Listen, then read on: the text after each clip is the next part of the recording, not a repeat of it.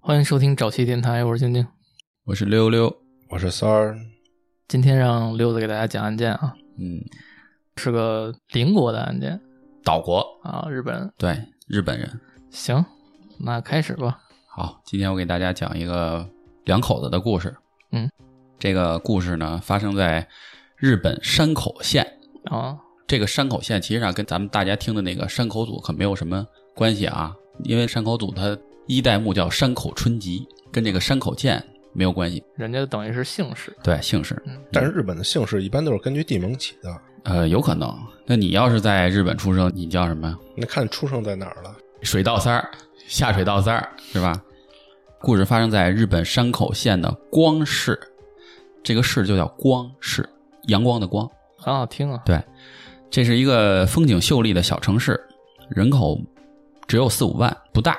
然后挺小的，嗯，本村阳呢就出生在靠海的小城市里面，是一个比较普通的日本男人，出生于一九七六年，当时呢他只有二十三岁，他从小就有着热情开朗的性格，但是他有一个缺点，就是对事情比较固执，说白了就跟三儿似的，就有点轴轴，哎，有点轴。轴爱你们什么事儿？但是他是一个非常善良的人，喜欢帮助别人。初中毕业的时候呢，他的班主任对他的一个评价就是：“本村阳同学，请你别只顾着帮助别人，先照顾好你自己吧。”这这是班主任对他的评价。按咱们的话说，就有点咸吃萝卜淡操心，是吧？哦先把你自己管好了，别管别人。就可见呢，这个本村阳是一个非常热心的小伙子，他非常喜欢打网球，而且打得还不错。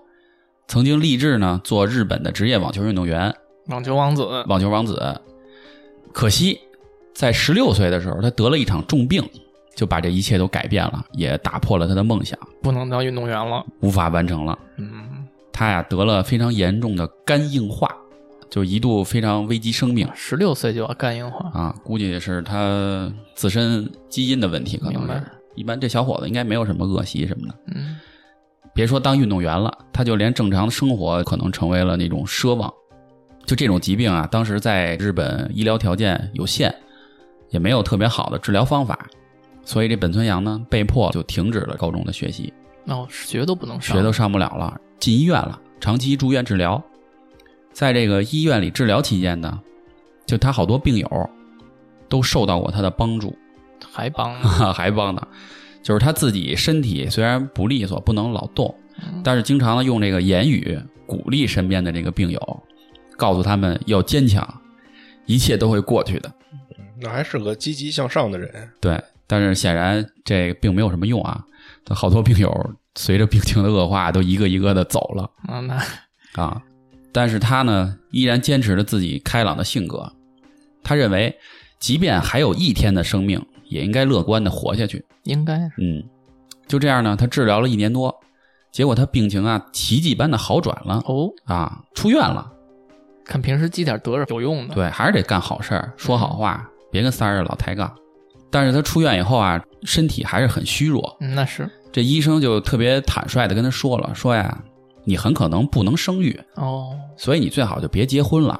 别耽误人家。别耽误人家，也别耽误自己，因为就是如果这种病再并发一次，可能就再也救不过来了。这么严重对的，非干扰啊，常严重的一种肝硬化，它这个是。于是啊，这本村阳就带着希望和忐忑出院了，嗯，带病还考上了广岛大学的工学系，哎呦，就是真厉害，这哥们儿够顽强的哈，真厉害。挺顽强的，顽强的生命力。就在一次这个大学学校之间的联谊的活动上，他无意之中就遇到了他一生的所爱。这个姑娘呢，就是咱们这个故事的女主角，嗯，福冈工业短期大学的女学生，叫弥生。弥生是个非常温柔和普通的日本女孩，个子不太高，身体呢也比较瘦弱，长相其实也是一般的，不太出众。但是她非常的温柔善良，她的天性啊就打动了本村阳。两个人虽然不在一地，也不在一个学校，但是很快呢就陷入了热恋。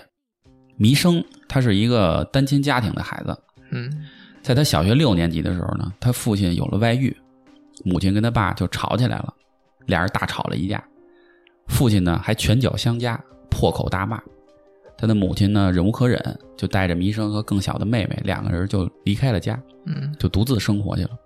大家都知道，就是日本妇女结婚以后，她是不出去工作的，家庭妇女，哎，家庭妇女。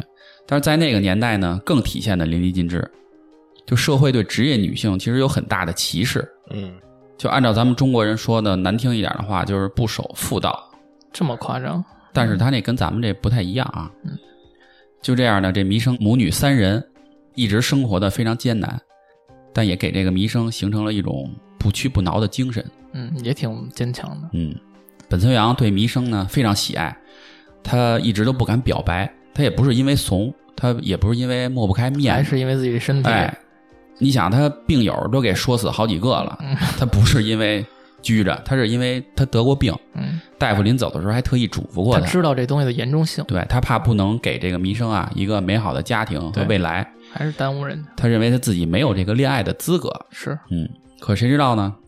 没过了多久，这弥生主动找他来了有啊，要求跟这个本村阳正式交往。本村阳心说得给嗯啊，就是送上门来了，是不是？那就两情相嗯悦，但是他还是跟人实话实说了，他说啊，我自己身体不好，我不能交女朋友。嗯这个弥生早就知道他这些事儿了，哦，调查过调查过他了。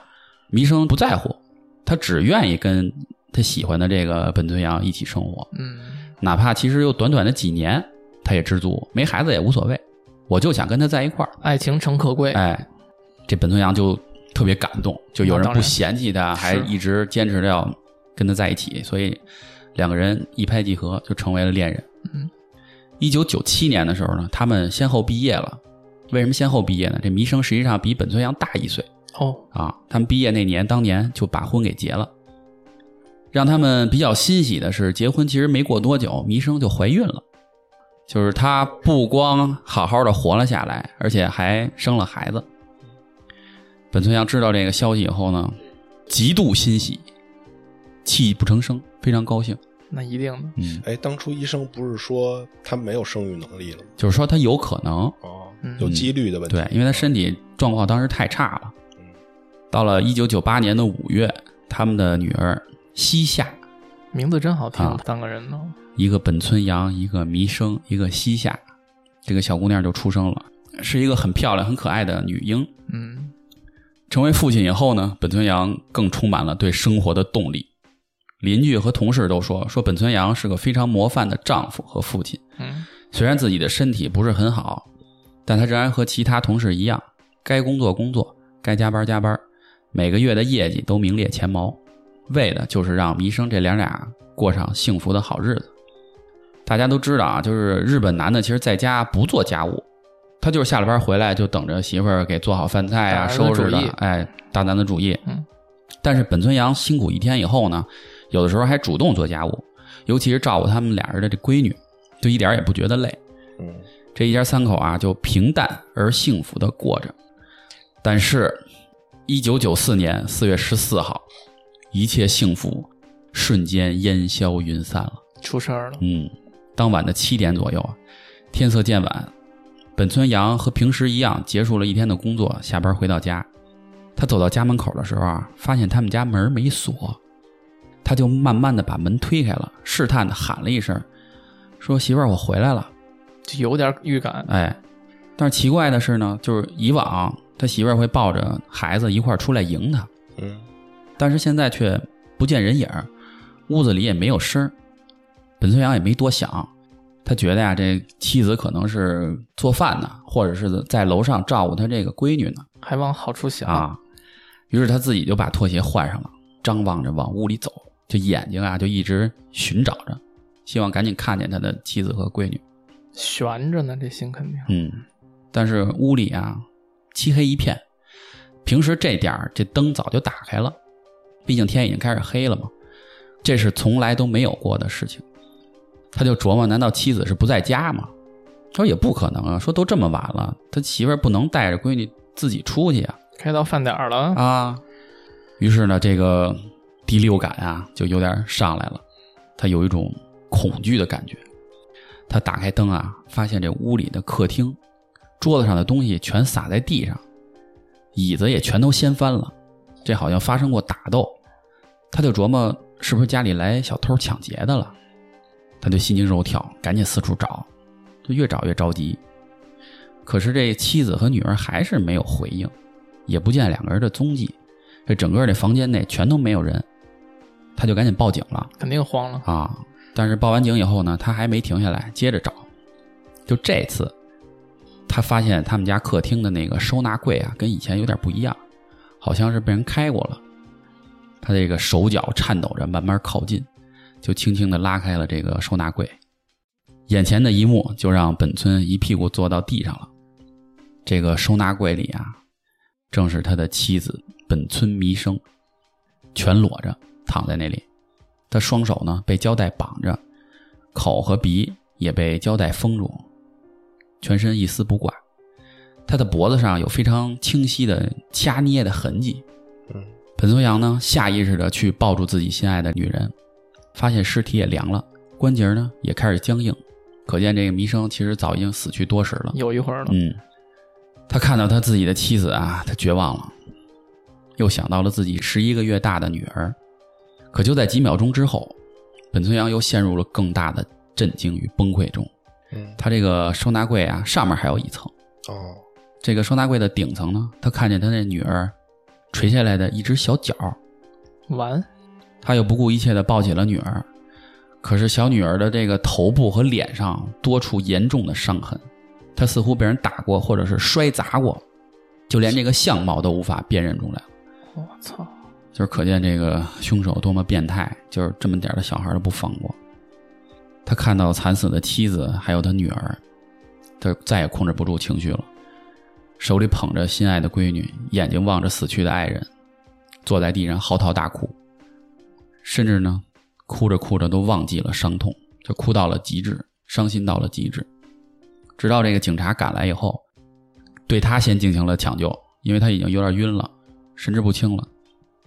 这刑警呢，也被歹徒这种暴行惊呆了。山口市这个光市，它是一个只有四五万的人口的小城市，历史上从来都没有发生过如此残忍的杀人案，整个山口县也没有。这歹徒入室呢，奸杀弥生，虽然残暴，但是也有先例。但为什么就连这个十一岁的婴儿都不放过呢？因为奸杀的话，对犯罪分子来说是有动机的，嗯，他图色，对，然后杀你可能是怕你见过他的脸啊什么的，然后去报警，对报被抓着，对，但你杀一个十一个月大的孩子，应该是不具备任何动机的，对，婴儿对歹徒其实并没有什么威胁，也不对能出庭作证什么的。没错，这为什么要把他给杀了呢？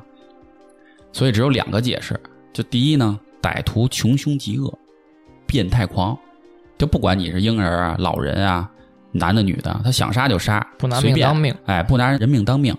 第二呢，就是弥生本人或者是本村阳本人跟这个歹徒有什么深仇大恨。啊，复仇，复仇。警方呢就对本村阳进行了简单的询问，就看看他们夫妻二人有没有仇人。排查一下社会关系。这小两口啊，只有二十三四岁，刚从大学毕业走出社会不非久，常年轻啊，非常年轻，社会关系很简单，就肯定没有什么仇人。而且这两口子呢，都是善良热情的人。之前咱也说了，说这个人缘非常好，就没有和什么人发生过矛盾。遭不了这种恨，哎，更谈不上什么结仇什么之类的。所以显然这不是结仇，这个结论就非常清晰了。歹徒是一个非常凶残的家伙。警方呢，对于现场的调查很快就有了更多的收获。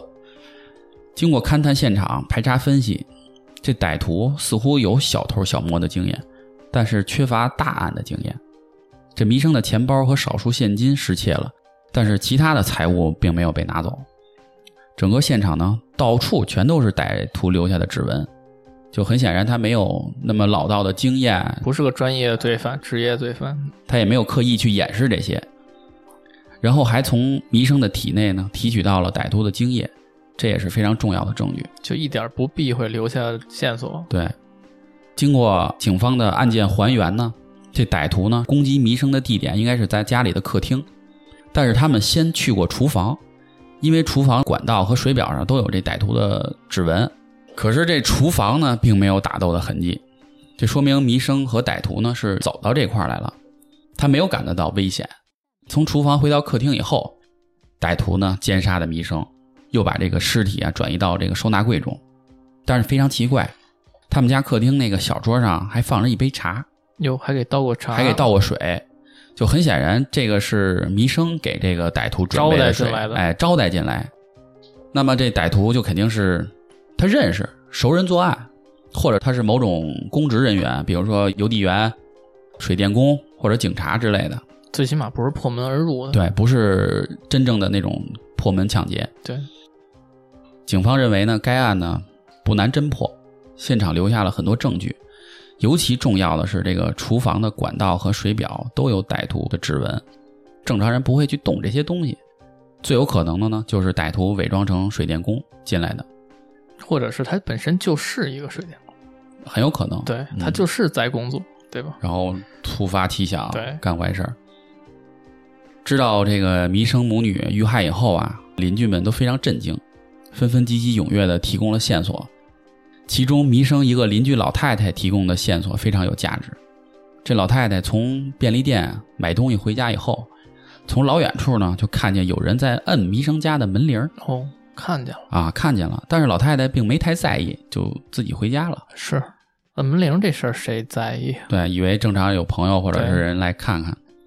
这老太太虽然岁数大呢，视力不怎么样，但是她还是清楚的看见这人啊，穿着黄绿相间的制服还真是一工人，啊。警方知道这线索以后呢，顿时就觉得这个案件的侦破有希望了。警方认为啊，这歹徒伪装成水电工入室作案，嗯，而这个光是自来水设备公司的制服，恰好就是这个黄绿相间的。对上了，在案发的第三天呢，警方就赶赴光市自来水设备公司调查，但是自来水公司呢查了档案，发现当天的记录没有人去弥生家修理东西。那就是伪装的，警察呢尽职尽责，又调查了历史记录，看看以前有没有人去过。这自来水公司挺配合的，就把所有的记录表都交给了警方。结果发现呀、案发前一周有一个临时工去过弥生家，这个临时工呢叫做福田孝行。福田孝行。嗯，这他妈歹徒这名儿就跟他这行为可都是拧巴的啊！其实这个名字相当有名了，哦，有名儿是吧？嗯，这人十八岁，高中刚毕业。根据自来水公司的人介绍，说这个福田孝行他是本地人，本月的四月一号才来上班，是个临时工。本来这公司不愿意接受他，但是在这个他所在的高中的强力推荐下，才勉强把他收下。，就这玩意儿还走关系呢 对我操，福田孝行工作不到一个星期，他就不来了。撂挑子了，啊，撂挑子了。这公司也特搓火，就让他把那个工服还过来，就是说你也别再来了，把工服还我。但是福田孝行呢，一直也没有来到公司，工作服也没还。警方呢立刻调查，就追踪到了福田孝行所在的高中。这中学校长呢，听说他可能是凶手，就大吃一惊。但是随后呢，却点了点头，觉得有可能 啊，啊，这不是什么好孩子。嗯，校长就告诉刑警说：“这个福田孝行十八岁，但是劣迹斑斑。他爸呢，就是雅库扎哎呦，啊，他爸是黑黑道背社景黑社会。后来他爸混不下去了，就改行当工人了。我操，在黑帮混不下 去，对，估计小小拇哥什么都没了。嗯，嗯，那还能当工人吗？小拇哥都 没了，我操，就是他爸呢有严重的暴力倾向那是暴力团的嘛，啊，就对他妻子啊和儿子经常打骂，出手还特别重。在福田孝行十二岁的时候，就有一次他爸毒打他妈，嗯，结果他妈受不了了，上吊自杀了，我操，就给打自杀了，就实在受不了了。估计这男的太他妈过分了，有点气性，嗯。但是他爸呢，却一点儿悔过的心思都没有，跟这个福田孝行说：“说你妈呀，就挨一顿打，他就自杀了，活该。你知道你爸我在外头挨多少顿 吗？你看我这小拇哥是不是挨顿打就死啊？他活该操，反正也是个混蛋，啊，就是纯混蛋。”三年以后呢，这个父亲和一个当过小姐的菲律宾女人结婚了。嗯，一般这种在黑道混不太好的，可能也都是跟小姐谈恋爱是吧？就等于让这女的上岸了。嗯，后组成家庭的呢，还生了一孩子，在案发前的三个月，刚出生这下，，对，估计她这个心里也可能有点扭曲。不宣愤，所以说，你说有这样的家庭，这福田孝行想学好都难。嗯，咱俗话说“龙生龙，凤生凤”，老鼠的孩子啊，是不是被打动啊？还是老鼠？嗯这个福田孝行呢，从小就跟他爸一样，不三不四，小偷小摸。嗯这母亲自杀以后啊，家里也没人管这个福田孝行的死活，他就肆无忌惮的逃课，成天跟一帮不良少年混在一块儿。嗯，他还有过这个敲诈勒索小学生、有点起子呀，大哥，盗窃、打架这些前科挺露脸的啊，就开始好好混了，开始。嗯但是呢，他年龄小，情节呢比较轻微，这警方最多是给他关几天，然后让他爸给领走。嗯他爸呢也不会别的，每次就是一顿胖揍，嗯也不能说把这孩子正确引导教育。嗯，他觉得这就是正确引导，对，但是你咱话说回来，他爸本身都是雅库扎，他怎么把这孩子教好了呢？嗯对吧？就到高中以后呢，这福田孝行就开始不怎么回家了，平日就跟一帮狐朋狗友在一块儿外头浪着，啊，也不上学。嗯但是他来学校呢，也有事儿干，他干嘛呀？他就是切钱、啊，切东西，现在长点能耐，啊可以接同学的钱了，而且还偷学校的财物。学会手艺了，他还会更厉害的呢，嗯他还会骚扰女同学，还把这个呃毛书、黄色杂志带到学校给同学传阅。那他这是大功全练成了，三花聚顶，我操，他还特别好色，这孩子。嗯但是即便如此啊，都这样了，这孩子，这学校的老师和校长其实对他还挺关心的。就是买卖不成仁义在嘛，你学不成，你学不成，好好学习，那我就帮你找份工作。 还是想给他发出去，对对，主要是不想让他再霍霍其他同学对了，就好让他赶紧啊步入社会，自力更生就完了。嗯日本没有退学这一说，是吧？反正他们那边儿应该是不放弃嗯，任每一个何孩子每一个孩子，可能是这校长啊，就给他张罗找一份工作，嗯就是这自来水公司。但是校长跟公司可没说这孩子是这德行，那是，他跟这个公司说啊了说这孩子特优秀，哎，然后吃苦耐劳，这孩子从小没妈，怪可怜的。实际上那意思，赶紧把这爷请走就完看了怎。么讲，反正他是挺优秀的，但是你从校长这边说，其实也对，确实没妈了。嗯，对是？吧？也没人教育他，嗯确实也不容易。这如此看来啊，福田孝行这嫌疑就大了。这警方啊就突袭了福田孝行的家，但他不在这儿。傻子才跟那儿，他这个雅库扎父亲啊就告诉说，这个案发后他离家出走了，就没回来，嗯他也不知道他在哪儿。警方呢就在他们家提取了他的指纹，经过一对比，这指纹啊跟歹徒在现场留下的一模一样，完全一致。就是人家了，所以呢，就基本可以确定了，福田孝行呢就是奸杀弥生的这个凶手。嗯，他爸呢，听说这个儿子呢对这个母女二人作案，下此狠手，呃下狠手，他第一反应是这个他妈死小子，我不认他这样的儿子，他做这样的事儿跟我没关系，这撇清责任。 他杀了人，跟警察说你们把他绞死吧，你别跟我说，你们就愿意怎么弄他怎么弄就完了。学校甩锅，他爸也甩锅。对，说他爸说我不想啊，在他身上再花一个子儿，连那骨灰都别给我，就这么绝嗯，啊！好爸爸，好吧，有有有个好父亲，有点当爹的样儿哈嗯。有个当爹的样儿，他爸还主动提供线索，跟警察说他儿子有三四个狐朋狗友，大概地址在哪儿。我操，这爷俩关系怎么处的这么好？啊 然后警方就高兴啊，说那行了，这个有戏了，全面出击。嗯，有人给皇军带路了，对呀、有人点啊。四月十八号的中午，在他一个朋友家里就把这个福田孝行抓获了。挺顺利，啊，经过 DNA 的检验，证明了福田孝行就是奸杀本村弥生的凶手，嗯证据确凿，他也没有抵赖，坦然就把罪给认了。这福田孝行说呀：“我四月一号去自来水设备公司工作，主要呢是挨家挨户查水表和管道是否正常。嗯干了一个星期，我觉得特别没意思，不想干了。查水表的时候呢，他发现本村家的这个太太很漂亮，正好是他喜欢的类型，而且还特温柔，平时都抱一个婴儿。我跟她聊过几分钟，她说她老公白天上班，就她一人在家带孩子，很辛苦。防范意识不行啊。连你不能说人防范意识不这行你了搁谁你也不会有这么想啊！他穿着正经那个水电公司的衣服呢，对吧？然后警察就问他说：“那你这样你就起了歹意了是吗？”然后他说：“对，那段时间没事儿干，嗯经常跟他的朋友混在一块儿。”他说有有个朋友啊，经常在那个酒吧勾引良家妇女。他说每次都设法把这个良家妇女给灌醉，嗯，灌不醉呢就下药，然后就带人家开房去迷奸呗，啊，迷奸人家。然后这福田小晴，嗯他她这说朋友不是姓吴啊吧？这个福田小晴啊，她不信，她就问她那哥们儿说：“这些女的醒了以后不会告他们强奸什么的吗嗯，？”他说：“他勾引的都是有夫之妇，说这些年轻的太太呀、比较要面子，怕丈夫知道又不敢报警，明白。就有的时候这些人迷奸了这些女的以后，还偷走她们的钱包和首饰，这些女的都不敢张扬，都认自了认倒霉，都认哎，都自认。所以他就觉得呀，他说既然他们能这么做，我也行。嗯，他就开始准备对这个本村太太下手了。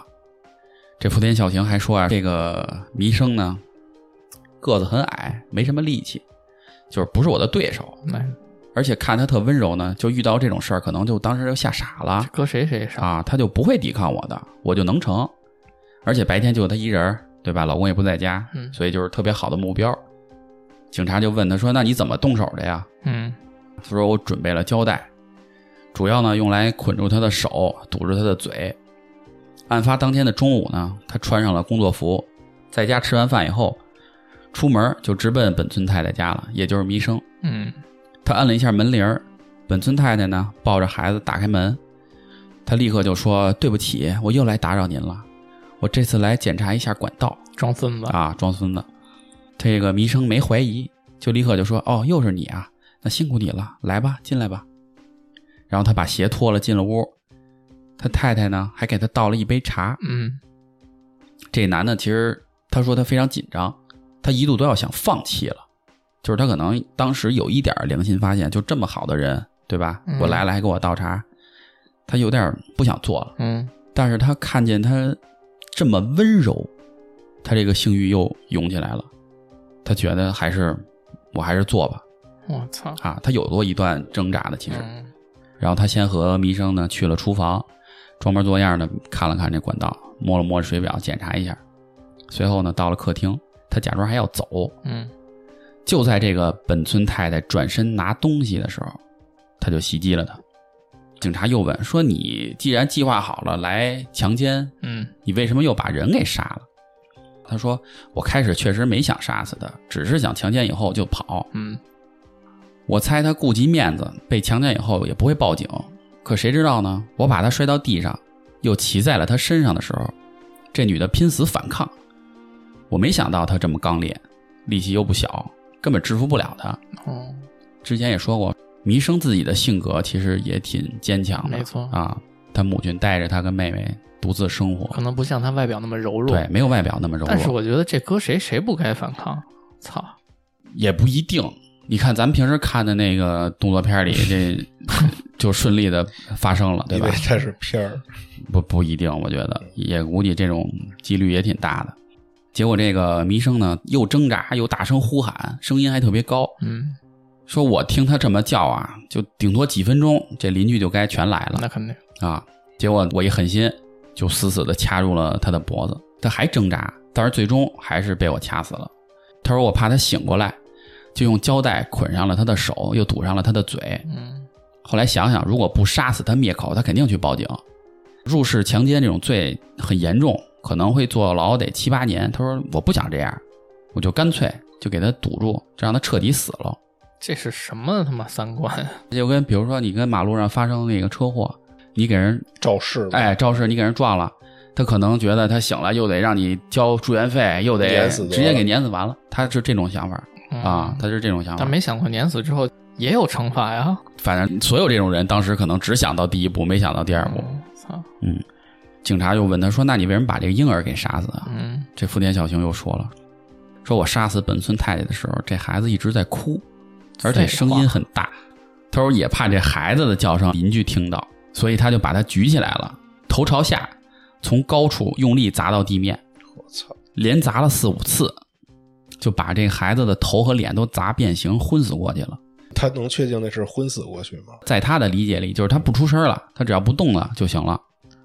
福田小晴还继续对他妈的尸体施暴，等于是明白。其实之前没得逞不是，不是这个？咱按普通话来说，弄一半呢，哦，都叫唤是吧？我就把你们先全弄，别出声了，我再接着来，哦把我这事儿弄完了。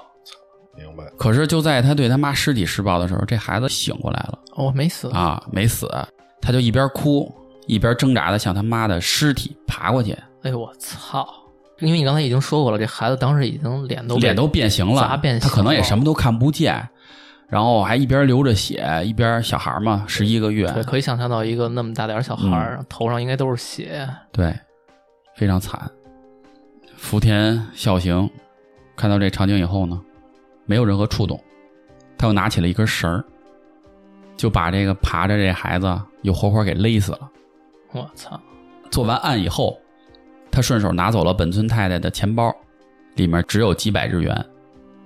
他拿着这钱呀、就找他哥们儿玩去了。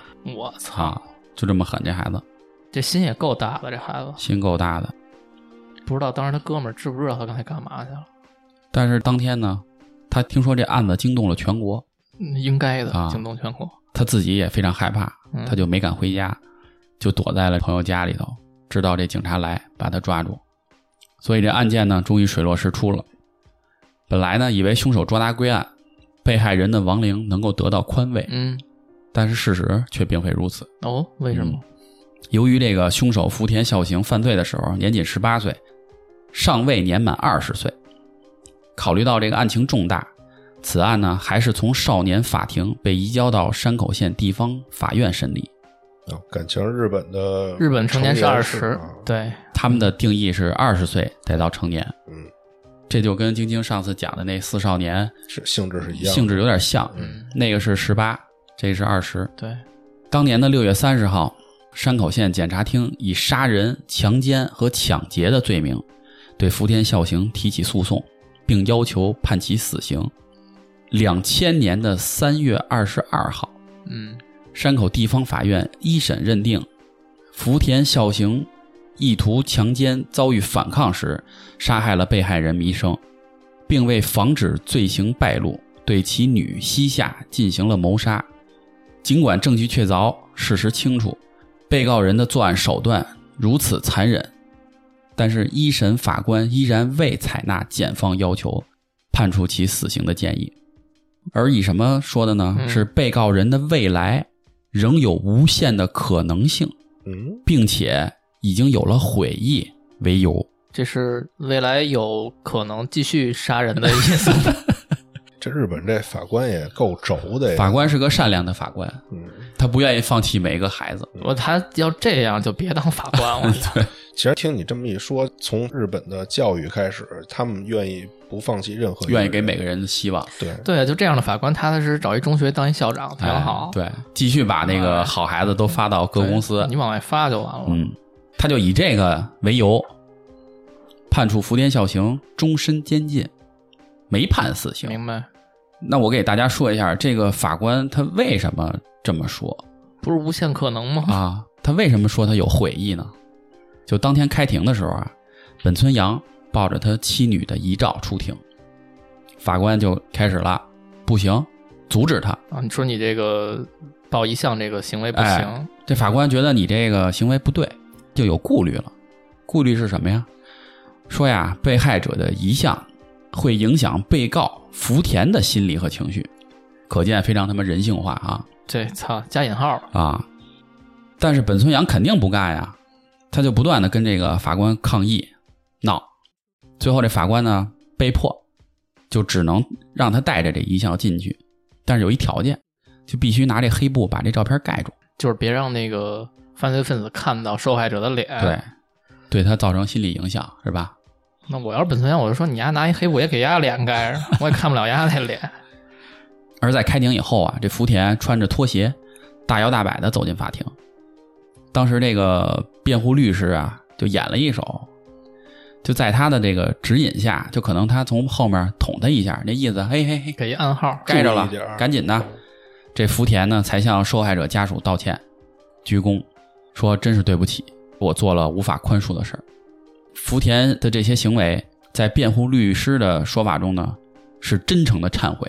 操，虽然检方呢请求对福田判处死刑，但是死刑呢，在日本通常呢只发生多起异常凶残的谋杀案中才能使用，啊，就是非常恶性的案件，哎，就可能是非常连续啊、连环的那种案件。但是恶性这个东西其实并不是说按这个多少条人命来算，我觉得对你得看他的这个作案手法。所以这法官呢对死刑的这个认定呢非常谨慎，嗯最终在这个二零零二年的一审当中，福田被判处无期徒刑。明白。本村阳呢在判决以后召开了一个记者招待会，嗯他说呀：“我对法律很绝望，原来法律保护的是被告人的人权，而对于这个判罚结果呢，检方也不满意，也提起了上诉。实际上，现在就形成了一个三方：法院、检方和和本村。嗯，实际上，这个检察院是向着本村阳的，是，他一直在帮着本村阳去告。嗯，因为刚才说了，检察院刚开始提出的就是死刑对，判决的他就建是议想，判决死刑，但是可惜的是，这权力掌握在法法官官手里。对，嗯这个检察官叫吉田，嗯他私下呢就找到了本村阳，就跟他说啊，自己也有个年幼的闺女，嗯我无法想象有人可以狠心到将一个还不会走路却拼命爬往母亲的婴儿残忍杀害。没错，嗯，如果司法对这样的人都无法做出严厉的惩戒的话，说我绝对不会认同这样的审判结果。嗯，还是一个很正直的检察官。嗯嗯于是开始有了二审，二审的结果非常满意，维持一审的判决。擦，啊，理由呢是犯人当时才刚满十八岁又一个月，思想尚未成熟，未来依然有无限的可能性，这俩法官一个学校毕业，相当于又给驳回去了。嗯虽然二审是这样的结果，这检察官和本村啊不屈不挠，嗯，继继续，上诉。嗯实际上，本村阳的这些努力得到了公众的赞同，甚至时任首相的小渊惠三儿也表示支持。连首相都出首面说相小渊惠三儿啊，三儿说你瞧吧，人家当首相了，人家有儿化音吗？你 你你是什么？你是 就是法律对于无辜受害者的保障，很显然是不够的。嗯，身为政治家的我们，对本村阳的诉求不容忽视。那既然首相都站出来了，那相信这个整体的风向和法院应该会考虑这个首相的建议吧？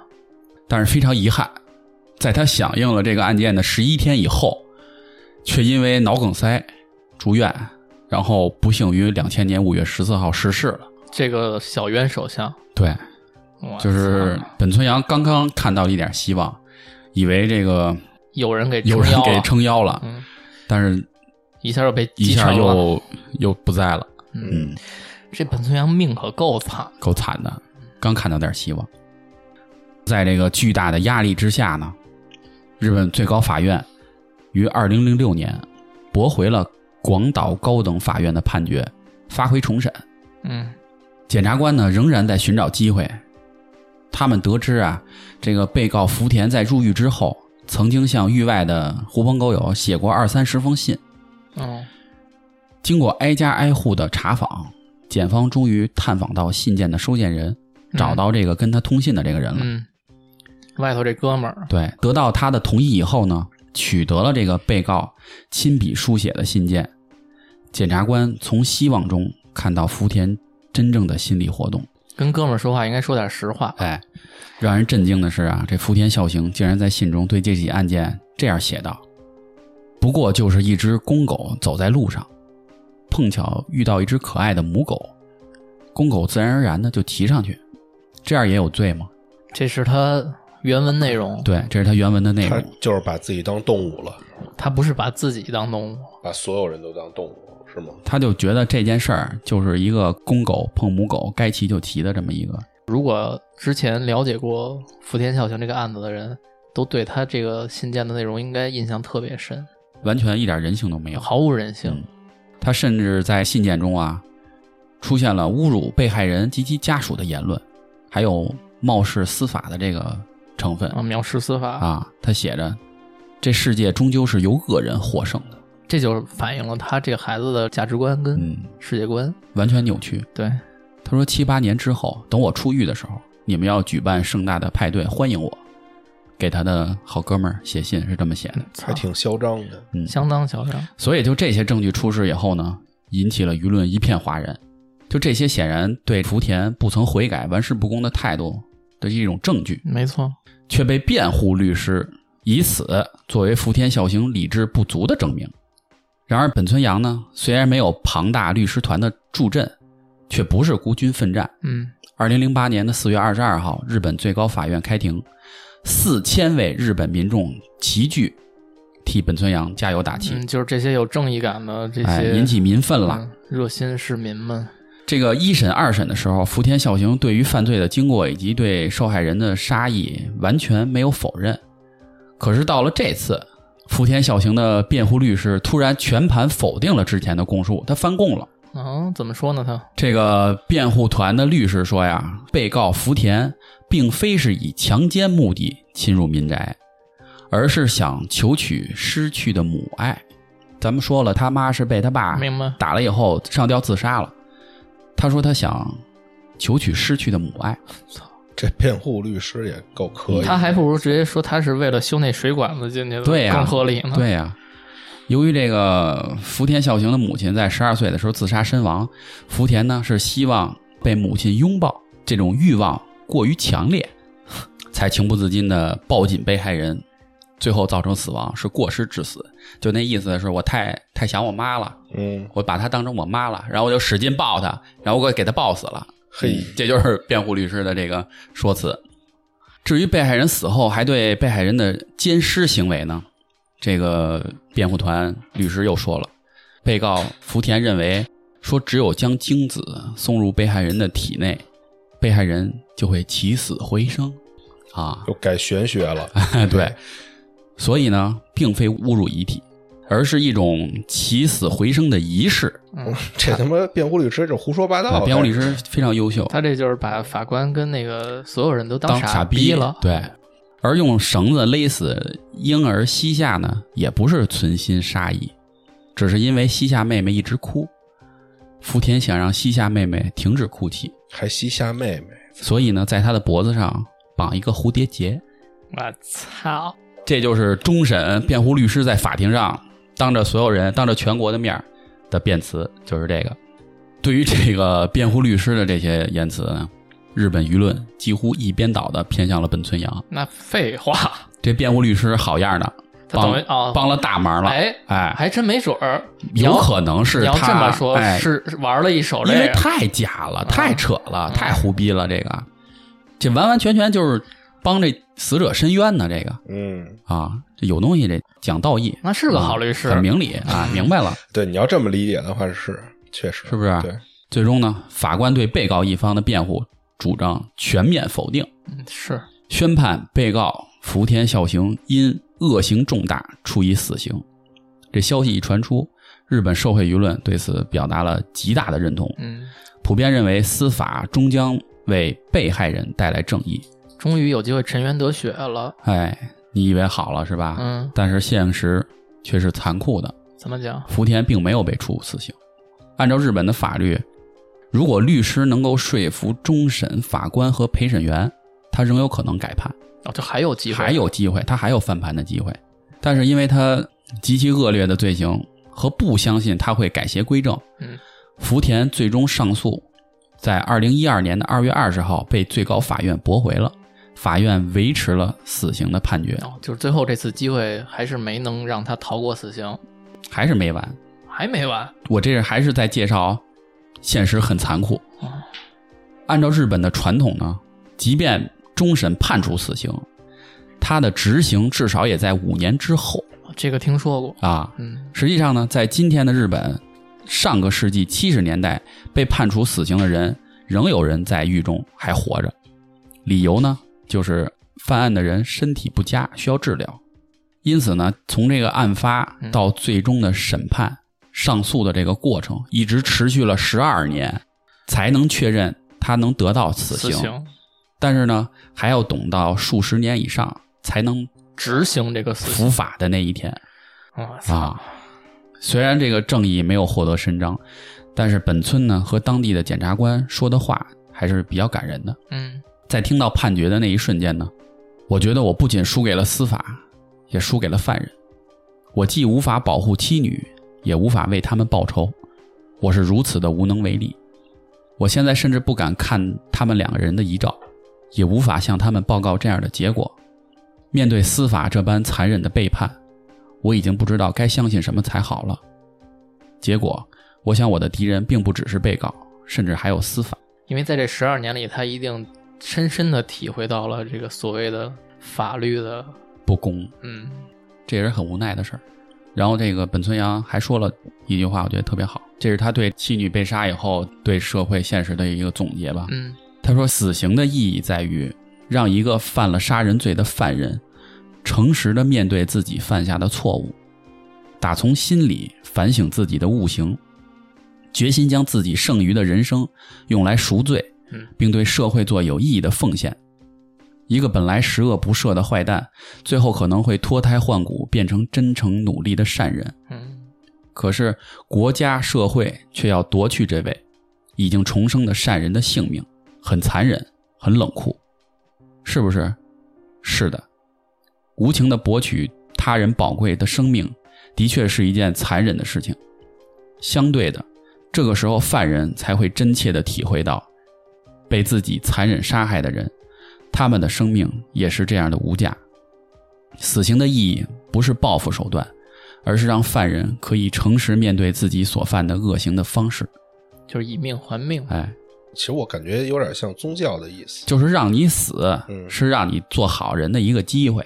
有超生的那个意思。他们这个检察官不是一直在为本村阳案件的正义伸张吗？嗯他也说了特别好的话，他说：“若是就此承认这次的判决，那么以后的审判就都会以此为基准。我绝不允许这样的事情发生。就算上司反对，我也要继续上诉，即便失败了一百次，我也要尝试第一百零一次。这件事非做不可。本村先生，你愿意跟我一起为了改变司法而战吗？”帅的帅的，嗯检察官是帅的，嗯，这特别像那种咱们看影视剧里的那种正义的嗯，检察官，对那种形象，不顾一切对，为了正义拼命。因为刚才说了时间嘛，他从第一次上诉开始到最后也，人家也陪着一起战斗了十二年，对，而且在这个过程中一定会受到多方阻力，但是日本的这个法律，只要有一天不改，其实像他做出的这个努力就很难实现。我相信他们可能未来会有所改变的嗯，因为咱们之前说的那个四少年也是慢慢的在完善嘛，对从十八岁现在改到十六岁了，从某种意义上讲，虽然这个死刑判决可能要很久才执行，但是他们最终其实也算是取得了阶段性的胜利。对，最终还是被判处死刑了。这个福田孝行虽然当时作案的时候是一个十八岁的未成年人，嗯，但是他收到死刑判决的时候已经是一个三十岁的人了，差不多，十二年嘛，对，三十了，其实跟咱们年龄相仿了已经。如果要再像你刚才说的，他需要很久很久才能才能执执行，死刑，而且中间他还可以用他的一些手段来拖延这个时间对。啊，其实人生很快就过去了，所以福田孝行现在还活着，嗯，对，还在监狱里，享受着纳税人的国家资源。享受着补给，我操！最后不知道他什么时候能被执行死刑啊！我相信他被执行死刑的时候，应该也是会轰动一阵的。对，我们只能说盼着那天早点到来。让亡灵得以宽慰。没错，其实我觉得他这个案子最后能造成这样的结果，有一个人我觉得做的贡献是最大的，就是他的那个辩护律师。我觉得他那辩护律师真的太棒了。因为这个福田小镇这案子非常有名啊，嗯就可能看过的人很多。网上很多的人可能在看到这个律师的言论的时候，都在说：“操，这律师是不是傻逼啊？或者怎么嗯怎么着，把我们都当傻逼。”但是如果按照今天这么想的话，他那可能演呢。哎，我以我的方式来帮助帮助你们一下完成这个死刑判决。对，没准儿前两次啊，他可能是真真正正的，就是想当这个辩护律师的。第三次再开庭的时候，没准儿他已经他看到了、那个、社会舆，论，而且福田孝行的那封信也是在这次判决之前才被爆出来的。，对他自己可能也觉得不能再帮恶魔了。这是一什么玩意儿？嗯对吧？但是出于他自己的道义，他必须得帮人说话，对吧？他不是那个不叫道义了，嗯那个叫他的工作。工作对，哎，工我作拿本这份能钱了，我要做这份工作。对但是出于道义，出于我本心，我可能也是想让你死的。而且以后还得接着干活呢，对吧？嗯我因为这个福建孝行这一个案子，影响我以后的工作生涯，多不好啊！而且咱这是往好了想，嗯，咱也可能以前也看过，就是日本题材的节目或者什么的。嗯，这日本人要是真轴起来，他对也是够劲儿，所以有可能他一本正经的活儿哎，完了一本正经胡说八道，他可能真是自己都绕进去了对，他可能不是这样的，他一定是那样的，对吧？他有可能自己都自己都弄相不信自清己楚说的了，话对了，已经。 Masaka。嗯我觉得在这世界上所有国家里头，其实日韩是跟我们的文化呀，跟我们的种种方面最接近的。嗯，所以听他们的国家发生的案件的时候，其实没有那么陌生，没有那么强的疏远感，嗯感觉类似的人情啊，类似的情况可能也会在我们身边发生。对，所以以后如果有机会的话，我们也可以多跟大家聊一聊日本的案件。嗯这次溜达找了一个福田孝行的这个案子，也是因为这个案子是一个非常强的代表，嗯，比较典型。非常典型。嗯我们拿这个当一个日本系列案件的一个开篇。嗯大家如果有好的想法啊或者建议，也欢迎跟我们沟通，嗯，好吧？